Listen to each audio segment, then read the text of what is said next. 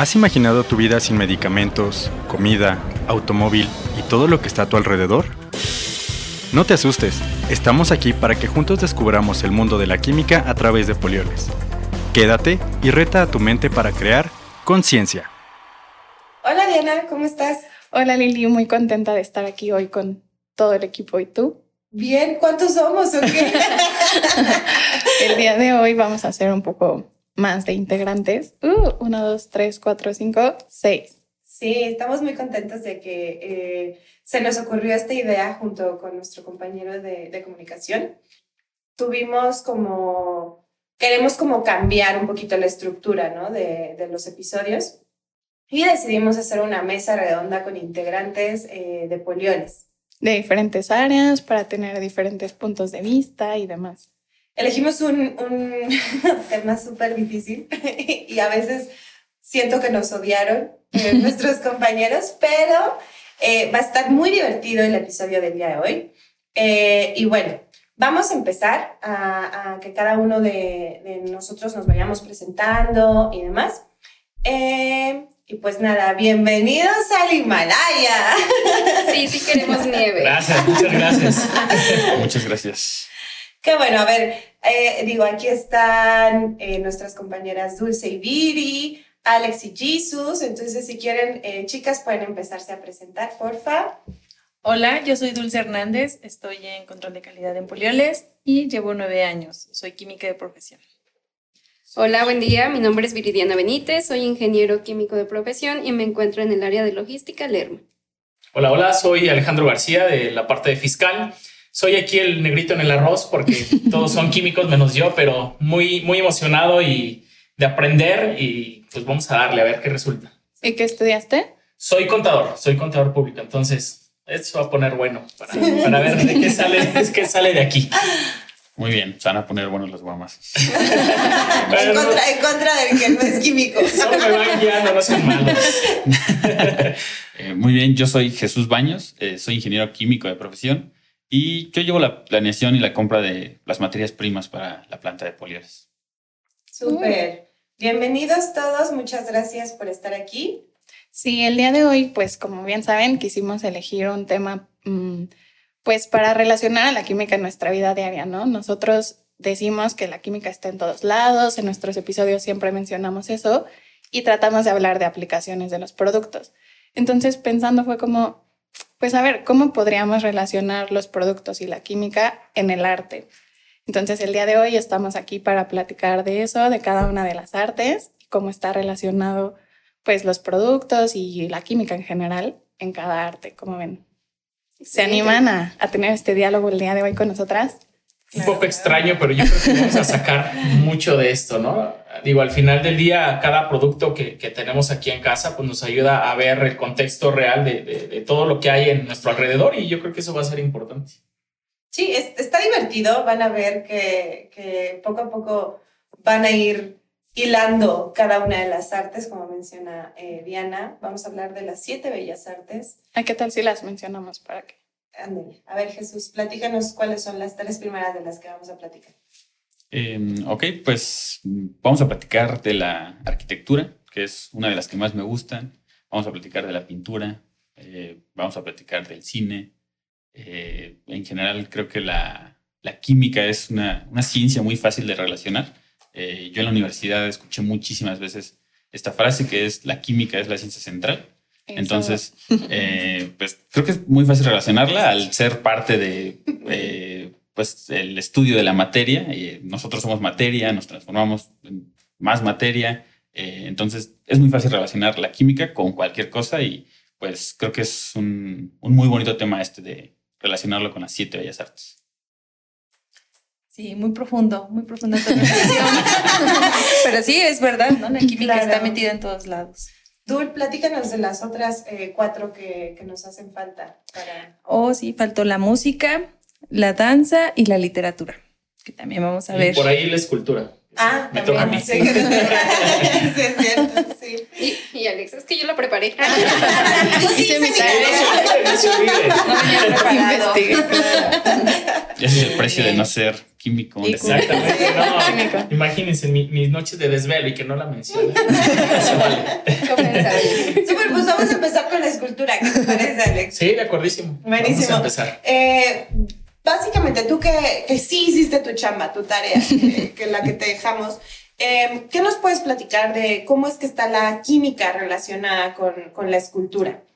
Pues mira, yo creo que es una parte muy importante pues hoy en día porque pues realmente pues a nuestro alrededor estamos llenos de monumentos, digo, no solamente aquí en, en México, sino en todo el mundo. Hay este, representaciones u obras que, que están pues representando nuestra historia, ¿no? Entonces, algo importante que yo traté de relacionar ahí con la investigación que hice fue pues justamente la, la, forma de conservación de todos los materiales que se utilizaron para su creación y obviamente que a través del tiempo pues se le tiene que dar un tratamiento correcto para que pues duren todavía una, una vida más, ¿no? Entonces, justamente aquí vienen como, como temas muy importantes de, de todas las partes de, de, de, cuidado, ¿no? No sé si, si se utilice de algún modo toda la parte de las resinas, de, de, por ejemplo, en la escultura, pues justamente se viene toda la parte de, no sé, de, de los materiales que se utilizan para moldear, ¿no? Entonces, creo que es muy importante hoy en día, pues, tener y conservar como, como todas estas, estas culturas ¿no? que, que traemos. Sí, los aglomerantes, ¿no? O sea, los Exacto. que unen como a todos los componentes de, de, pues, de esta escultura, cómo es que van formando. Sí, fíjate que dentro de la investigación que hice, digo, una de las obras que traté de, enfocarme fue como la, obra de David, de Miguel Ángel, que justamente estaba investigando que hace algunos años eh, uno de los tratamientos para la conservación justamente se hizo con el ácido clorhídrico. ¿Qué es lo que pasó con este? Que realmente dañó un poco la, la escultura porque fue muy agresivo, ¿no? Posteriormente, eh, en recientes años se hizo como una remodelación, pero ya no utilizaron este tipo de materiales, sino ya fue uno más, más este, liviano, que obviamente lo que permitió fue a lo mejor darle un poco de forma a, a otra vez a la, al, al mismo monumento, ¿no? Para que quedara de mejor manera. Entonces, Oye, Duli, platícanos cómo es que el ácido clorhídrico pudo haber dañado la, la, pieza. O sea, yo sé que al ser un ácido, pues obviamente daña, Claro. ¿no? O sea, Sí, pues es que es un ácido muy fuerte, es un material muy corrosivo, entonces dañó la materia orgánica que, te- que tuviera por ahí la, la mezcla con la que forman, como comentan, ¿no? las arcillas, con lo que forman el material que le da la estructura, ¿no? el mármol ¿no? que Exacto. utilizan para, correcto. para Y está padre también cómo eh, pues la gente empieza a, a descubrir cómo podemos ir evolucionando y cambiando, ¿no? O sea, empiezas a hacer así la escultura y te das cuenta que no va a durar tantos años, entonces, ¿qué podemos hacer o qué productos podemos cambiar justo con la química Sí. para que lo, dure más a lo largo de los años, ¿no? Y justamente las primeras etapas de la escultura, o más bien de todas las, las siete artes, eh, bellas artes, perdón, eran fase de investigación, ¿no? O sea, una investigación que tal vez no estaba tan documentada como ahora o, tan profunda como ahora, pero al final del día era experimentar con algunas sustancias y algún, eh, incluso pigmento o, o alguna grasa animal podía recubrir, proteger o incluso dañar, ¿no? Y era una segregación o una utilización permanente de, de ese compuesto. Oigan, yo tengo una duda. Ahorita digo, yo, yo obviamente no soy experto en la parte de, de- de la química, pero ahorita relacionando justamente este ejemplo que estoy dando de- del ácido, el ácido clorhídrico en, en- en este monumento, ¿qué pasa con aquellas esculturas que están en el exterior? Porque también leí algunos artículos que justamente les caía como lluvia ácida eh, y, y, pues de alguna manera deterioraba ¿no? la parte pues, estructural de, de esto. No sé ahí que, que pudieran comentarnos. Pues fíjate que es muy importante que lo menciones.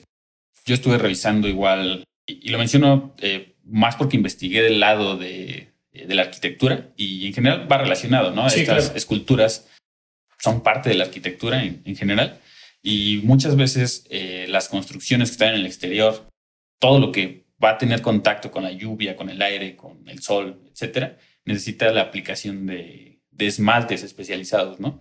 Eh, entonces, es una de las aplicaciones que tiene la química y que es muy importante. A lo mejor eh, hace muchísimos años se utilizaba cierto esmalte y, eh, no sé, pasaba algo de tiempo y al final del día también se estropeaban estas esculturas, ¿no? Hoy en día creo que tenemos eh, mucha más tecnología, conocemos más, Entonces la aplicación de estos esmaltes cada vez es más especializada y pues eh, nos ha funcionado mejor, ¿no? Entonces eh, creo que eso responde a tu pregunta y eh, hay estos métodos, ¿no? Para, para poder conservar lo que son las esculturas y pues pasamos a lo que comentaba, ¿no? De, la arquitectura como tal. En general hay muchísimas construcciones, hay castillos que son muy bonitos como para que pues se puedan estropear, ¿no? Con, con el clima, con la lluvia, etcétera. Entonces, este, pues en general, pasando a la arquitectura, eh, la química tiene muchas aplicaciones ahí, ¿no? Este, hay un sinfín de aplicaciones que tiene la química ahí, empezando por la construcción.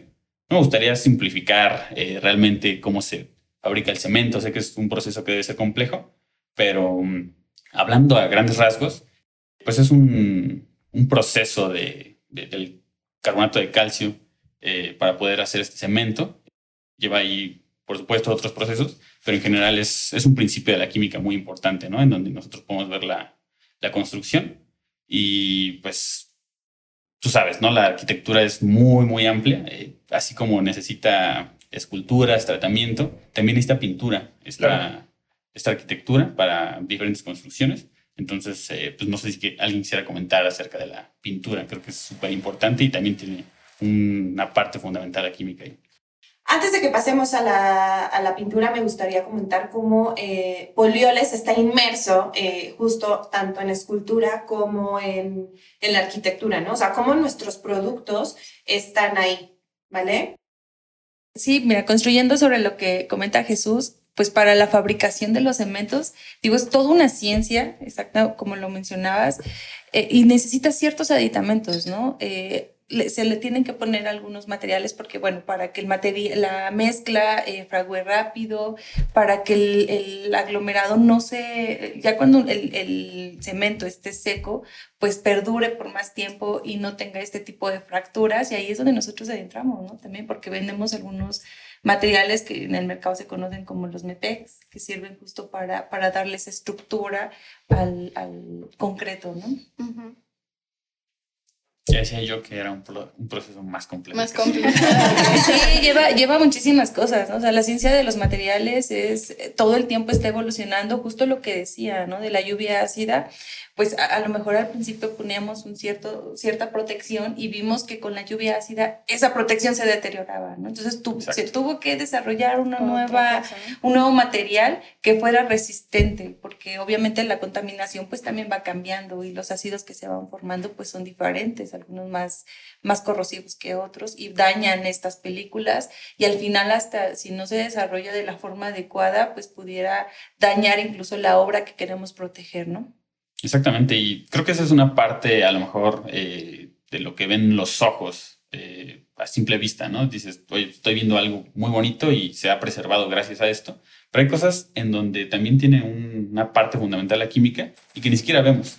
Eh, a lo mejor vemos una construcción y no sabemos que entre esas paredes a lo mejor utilizaron, no sé, poliestireno expandido, ¿no? Que es otra parte en donde tiene, tiene, tiene química que se conoce como unicel coloquialmente, eh, a lo mejor arquitectos, ingenieros civiles utilizan estos materiales para poder crear una mejor acústica en, en este tipo de, edificios, ¿no? Habrá lugares en donde no es necesario, por eso no los hay, pero hay lugares en donde sí, ¿no? Y, es algo que definitivamente no vemos. Está ahí en medio de las paredes, pero no lo vemos y tiene una parte fundamental la química en, ese lado, ¿no?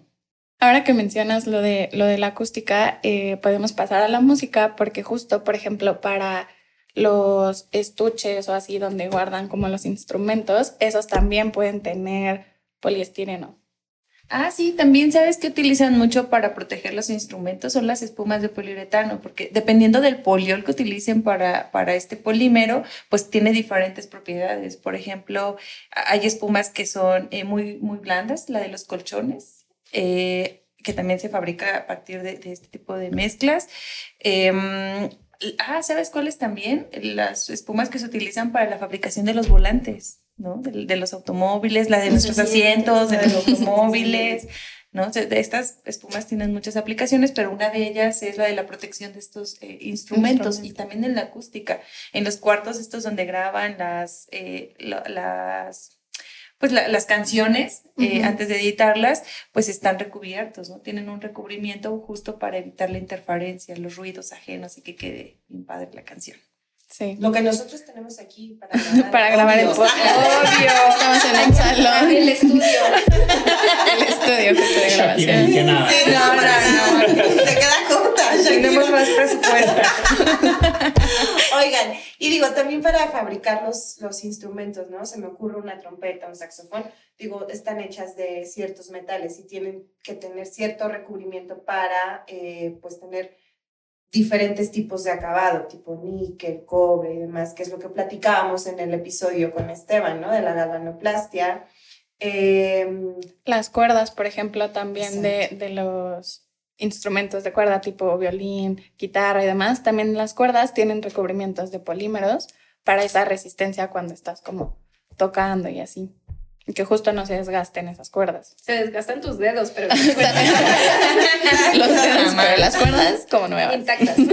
sí. Pero oye, desde la extracción de los minerales, nosotros vendemos productos que sirven, ¿no? Que facilitan la extracción desde la piedra, el, el extraer el mineral, la fundición y ya que le dan la forma que necesitamos para la construcción del instrumento, ¿no? Y después ya viene todo este tema de los recubrimientos. Sí, como mencionaban, de para preservarlo y así hay eh, recubrimientos que se utilizan para que pues sean resistentes de cierta forma al agua, que también duren más y no sea como, ah, ya se hinchó la madera de la guitarra, ¿no? O sea, que nos dure más el instrumento. Y también que tenga buena acústica. Y hablando de recubrimientos, ¿no? O sea, por eso es tan importante conocer a tu cliente, porque puedes entenderlo e interpretarlo a nivel laboratorio y después venderle exactamente lo que el cliente necesita. necesita. Exacto. Sí, que ya nos había platicado Gaby en unos episodios anteriores, sobre todas las normativas a las que está alineado, alineado Polioles, ¿no? Todo lo que tenemos que cumplir justo para satisfacer las necesidades de, de nuestros clientes. Bueno, ya que estamos en el mundo de los recubrimientos, algo que sí podemos ver es la pintura, ¿no? Ya sea que estés planeando una pintura o simplemente busques un nuevo color para tus paredes, hoy en día tenemos mucho de dónde escoger al comprar colores. Sin embargo, conseguir estos pigmentos no siempre fue tan fácil, ¿sabes? Antes de que existieran las tiendas de arte y las manualidades, la pintura no era vendida en tubos ni en latas como ahorita las conocemos. Hmm. Hace muchísimo tiempo, eh, los artistas primitivos inventaron los primeros pigmentos utilizando una combinación de tierra, grasa animal, mineral, carbón y tiza. De hecho, la pintura es una de las artes más longevas, ¿no? Fue la primera forma de comunicarse eh, en el mundo primitivo y ha sido una de las artes que más ha durado y que más se ha desarrollado a lo, largo del tiempo. Sí, es como súper curioso cómo ha ido evolucionando todo y antes pues cómo usaban hasta insectos, ¿no? Que pigmentaban y demás y pues ahora... Una matata. y ahora pues ya, o sea, se manejan por ejemplo solventes que nosotros tenemos para hacer como es, las pinturas líquidas y demás y pueden utilizarlo igual para pues pintura ya sea literal como arte, pero también para pintura en casas, en arquitectura y demás, todo eso, ahí se ve como inmerso y pues los solventes tipo el sol y el butil carbitol se utilizan mucho en pintura. Sí, como ha, como ha evolucionado, como, como comentas Diana, y actualmente pues estos solventes también ya están pasando a una parte más amigable con el ambiente, ¿no? Que pues en este caso el butil sello solve está transformándose a un eh, PNB y un butilcarbitol al DPNB, que pues esos son productos que también nosotros manejamos, o sea, esos cuatro. Como a lo largo del tiempo, pues la química, como hemos mencionado desde un principio, ha estado en constante cambio y en constante innovación desde tiempos primitivos hasta hoy en día. Y siempre pues tratando de sacar productos nuevos que sean amigables con el ambiente y que obviamente cubran nuestras necesidades.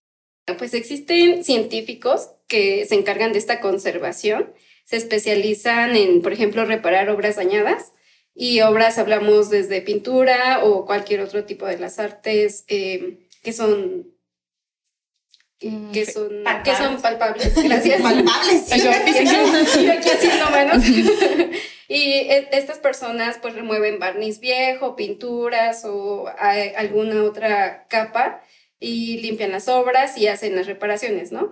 Aplican algunas resinas sintéticas, que pues aquí también estamos nosotros metidos en el, en, este mercado de recubrimientos y hacen que las sustancias se vuelvan estables con las nuevas condiciones en las que se encuentra eh, pues esta escultura o esta pintura, ¿no?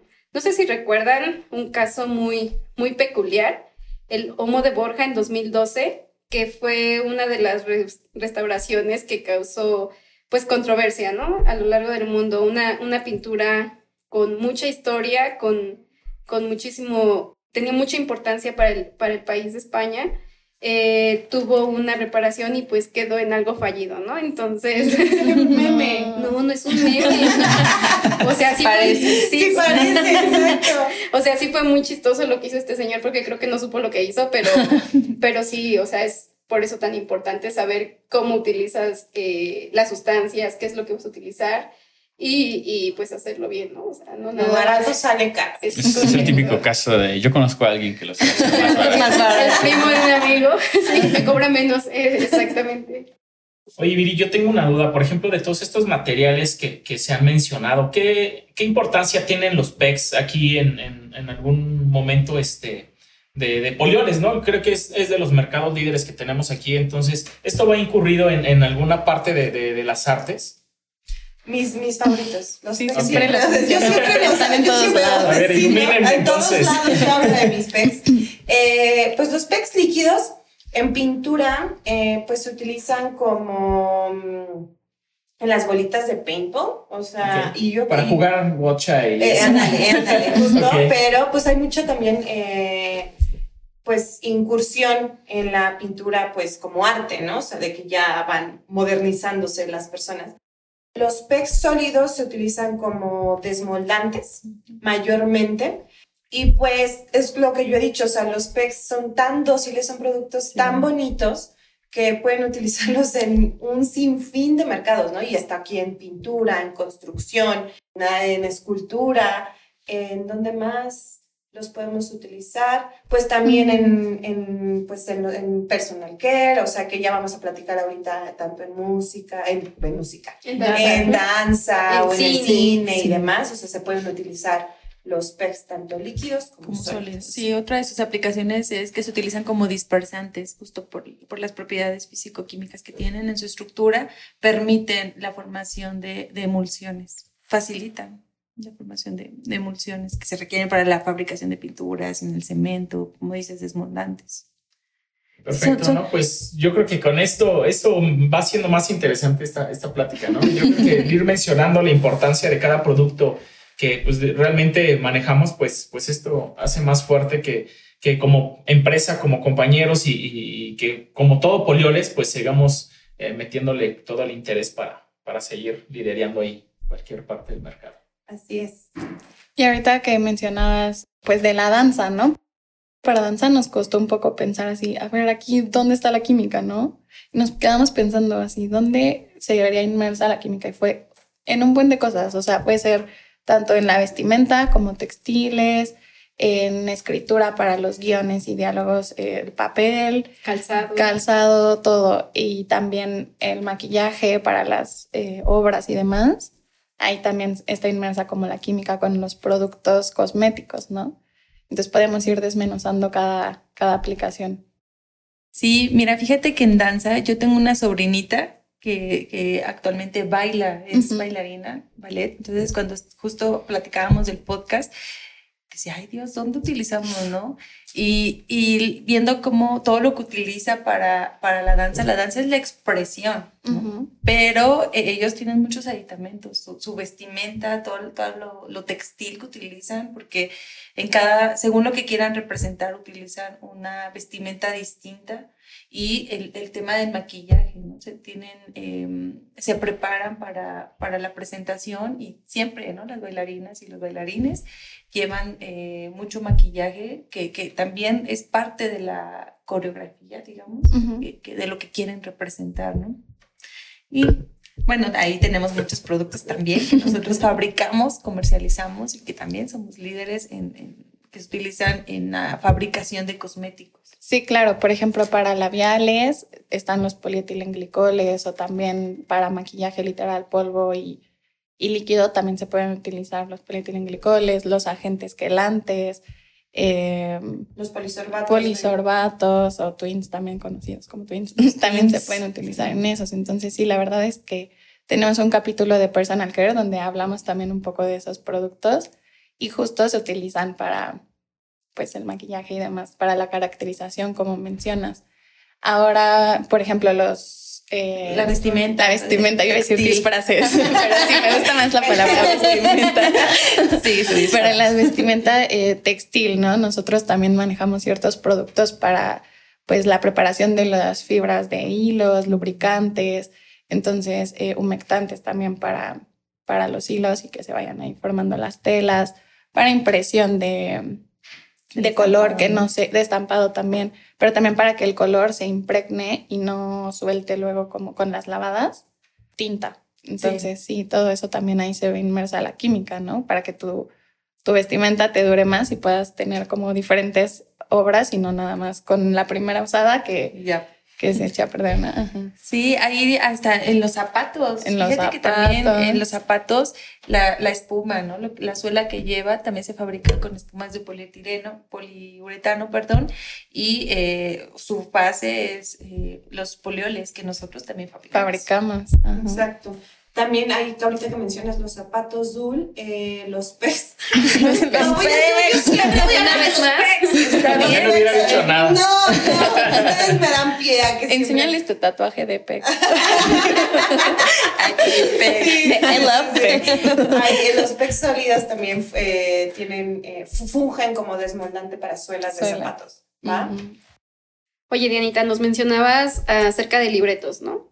Entonces, aquí podemos eh, entrar en el mundo de la literatura. Exacto. ¿En dónde encontramos la química? Pregunta difícil en la Pregunta. literatura. No, pues hay como, de hecho también puede verse ahí en la química en los libretos, en el papel literal, la fabricación de papel, la tinta también. Eh, es que todo ha sido evolución. Y Yo parezco disco rayado desde el episodio 1, me parece, ¿no? Pero, eh, digo, desde tiempos de, digo, ancestrales, eh, han utilizado el papel, ¿no? O sea, cómo es que se creó el papel a base de la celulosa, de la celulosa pues fue desde la madera y demás, cómo se ha ido transformando, cómo actualmente reutilizamos y reciclamos el papel. Y esto es, eh, pues, gracias a, la función de la química, ¿no? Cómo es que, eh, pues, sí, corto, to- talo un, un árbol. De ahí, pues, saco la celulosa, se empieza a fabricar, se empieza a, a crear diferentes tipos de papel, o sea, porque antes, pues yo creo que sí reutilizaban, ¿no, Dule? El, el papel, porque pues si no, no les alcanzaba, les hubiera alcanzado. Sí, yo creo que sí, eh, no sé a qué nivel, pero, pero seguramente sí, sí lo, lo reutilizaban, sino también lo quemaban, que es una forma de reutilizarlo, ¿no? darle un uso. Pero eh, sí, justo lo que, lo que comentas, ¿no? Cómo ha ido evolucionando hasta ahora, ¿no? De, de obtener una, antes obtenía una hoja normal, ¿no? De la celulosa. Y ahora obtenemos hojas hasta que acabado mate, acabado brilloso, este, con pigmento, con coloración. Sí, y, y todo eso son aditivos que, que se le ponen durante la preparación de, de la hoja, de la emulsión de la celulosa con todos los aditivos para darle ese acabado, ¿no? Que al final, justo lo que comentaban hace, hace unos hace unos momentos, pues todos estos aditivos tienen una función principal, ¿no? La primera es eh, que retengan la, la, pintura, la tinta, lo que, se, lo que se escribió y que perdure, ¿no? Que perdure esa hoja, que no, no, que, que no se, eh, se, se, ¿cómo se, se corra Se corra. la tinta, ¿no? Así Ajá, luego el papel hasta con el paso de los años se pone amarillo y Ujú. así, ¿no? Entonces, si les ponen ciertos químicos, pueden eh, durar como más tiempo las hojas blancas, ¿no? Así es, así es. Y la literatura, pues bueno, lo que escriba el artista, ahí se quede. ¿no? O sea, que Sí. igualmente utiliza solventes, que utiliza eh, diferentes aditivos para que eh, pues la, el, el- el producto se quede, sí se quede. ¿no? Se fije, exactamente. Tenemos diferentes eh, productos para la literatura, o sea, para crear, pues las, para fabricar las, la- la- las tintas, los, eh, el mismo papel. O tenemos di- diferentes bloques poliméricos, los solventes que ya hemos mencionado, los PNBs, los de PNBs eh, y demás, ¿no? ahorita mencionabas, Dul, eh, pues ciertos, ciertas características que los aditivos deben de tener para que la hoja esté blanca o para que el papel reciclado tenga el color eh, característico que tiene pues este, este producto, ¿no? El papel craft que también utiliza diferentes aditivos porque pues es, es un color característico que tiene este papel. Y bueno, ya para cerrar, este, tenemos a, nuestro último, a nuestra última bella arte, que en este caso vamos a platicar de cine. Cuéntanos, Jesús, ¿qué, qué, puedes platicar acerca, acerca de, esta, de esta arte? Pues fíjate que para ese lado, eh, para mí es la más importante, es la que más me gusta eh, de las bellas artes, el cine. Y está súper padre que lo dejemos al final porque creo que engloba a muchas otras artes, ¿no? O sea, dentro del cine está, hay música, eh, pues, puedes ver pintura, puedes ver arquitectura dentro del cine, escultura. La verdad es que es la que más me gusta. ¿Y en, qué, en dónde podemos encontrar el uso de la química? En todo eso de lo que ya hablamos. Y, por ejemplo, todos conocemos, eh, o bueno, eh, depende con qué generación hablemos, pero todos, al menos las personas de mi edad más grandes, eh, vimos cómo revelaban una foto, o al menos eh, cuando tomábamos una foto hace mucho tiempo te decían, oye, pues tienes que ir a revelar, y la forma en la que se trabajaba era pues con, era diferente. ¿Tú sí lo viste, Alex? O sea, sí viviste esa, esa época de que tenías que comprar tus rollos, y que eran, eran, caros, o sea, no era algo económico, ¿no? Sí, fíjate que en casa tenía mi papá la costumbre de comprar sus camaritas y como cinco rollos, porque cuando salíamos de vacaciones éramos de tomar y tomar y tomar, y a cada rato, pues, este, ir cambiando los rollitos, ¿no? Y luego me acuerdo que era bien complicado, perdón, más bien era muy fácil este, comprarlos, pero llegó una época en la que era complicado ya adquirirlos. ya... Comprarlos y luego revelarlos. Exactamente. En el cuarto, ahora sí lo voy a decir bien, amigos, en el cuarto oscuro. porque tuvimos otra grabación, tienen que saber eso, tuvimos otra grabación y pues la regué y tenemos que eliminar esa parte porque si no me meto en problemas. Por ahí dijeron eh, otro tipo de cuarto. Otro tipo de cuarto. En vez de cuarto Ustedes disculpen. El color del amor. Entonces, Lili estaba pensando en otras cosas. Claro que no. Pero bueno, no la culpamos, no la culpamos. Eh, pero bueno, regresando a esa parte, eh, pues ese tipo de cosas eran muy caras. Y ahora imagínense que antes se hacían películas a través de un movimiento de muchísimas fotos. Entonces, para revelar estas fotos se necesitaban productos químicos, realmente era un tratamiento químico el que se hacía eh, pues con estas cintas. Que nosotros tenemos, que actualmente voy a seguir promoviendo estos productos, no me voy a cansar y no son los polietilenglicales. Por suerte lo son, no me cuelguen, son los PNBs y los DPNBs. Estos productos van mucho hacia las parte, hacia los rollos fotográficos, a los rollos cinematográficos, que si bien ya casi no se utilizan, hay algunas personas que, bueno, siguen eh, em, revelando sus, sus fotos o, grabando mediante esta... Pues fíjate que sí, muchas, muchas personas podrían decir, oye, ya no se usa eso, pero ya que he platicado con muchas personas que les gusta el cine, que les gusta la fotografía, te das cuenta cómo hay un sinfín de personas que prefieren estos métodos, que incluso, por ejemplo, en la Cineteca Nacional se sigue trabajando en, en las salas con este tipo de cosas porque pues mucha gente prefiere la calidad de eso, ¿no? Y pues es algo más tradicional, pero se sigue utilizando y se va a seguir utilizando. Es algo muy importante, donde pues está esta aplicación de la química y nosotros estamos inmersos en ese mercado, ¿no? Que es lo más importante. Entonces, este... Y pues lo que comentaba, ¿no? Realmente el cine engloba muchas de las bellas artes, la música, le dijimos las aplicaciones de la química la música, la arquitectura, eh, todo. Entonces, eh, pues es algo muy padre. La verdad es que, que la química está en todos lados eh, en el cine está sobre todo englobando pues toda esta parte que comentamos. Y pues también hay algo muy importante, son los efectos. Todos hemos visto películas con efectos, ya sea de explosiones, ya sea de colores. Y pues a lo mejor hace muchísimos años eh, estos efectos se hacían pues reales, ¿no? Y a lo mejor había algún riesgo con, no sé, humo, con alguna explosión o pues, peligros a la salud. ¿Sabes algo? Yo me puse a pensar en, en Oppenheimer, no sé si ya la vieron. Yo ya la vi. Eh, ¿cómo, ¿Cómo hicieron una bomba? o, sea, en la, o sea, en la vida real, ¿no? ¿Cómo hicieron la bomba? O sea, la prueba, la, sí, la prueba de la bomba, ¿no? La, la inicial. y luego en la película también hicieron, o sea, hicieron eso, ese efecto, La o sea, sí, claro, ¿no? Exactamente. Entonces, sí, sí es algo que está cañón. o Sí, es, es algo muy interesante y pues uno puede pensar, oye, y no están arriesgando su vida, a lo mejor que están utilizando humo de verdad o algo y realmente... Como el actor que igualmente, eh, pues como este señor, no me acuerdo, que sale con Meryl Streep, bueno, en una película que desafortunadamente estaban grabando y mató a alguien, o sea, porque... Exactamente, o sea, no, pues no sé, hemos tenido una evolución muy importante en, en la grabación de películas y pues a lo mejor hace muchos años, de, no sé si alguien igual vio la película de Babylon. eh, Buenísima también. Ahí se muestra, ¿no? Cómo es el proceso de cómo se graban las películas antes. La verdad es que es algo muy complejo. Antes todo se tenía que hacer real, entonces pues si había un peligro para la salud de los actores, pues se iba a tener eh, todo para tener ahí alguna ganancia con las películas, ¿no? El día de hoy ya no es necesario, eh, al menos no en todos los casos. Podemos tener efectos de luz a través de reacciones químicas controladas que no tienen por qué afectar a la salud eh, pues de los actores. Lo mismo las explosiones. Eh, puede haber explosiones que sí son reales, sin embargo son a través de reacciones químicas bastante controladas y que nos pueden ayudar a, pues, no tener ningún problema. Y también hay otras que realmente no son explosiones, que es la imitación de una explosión, la imitación del humo, la imitación de vapor, de niebla, de cualquier cosa.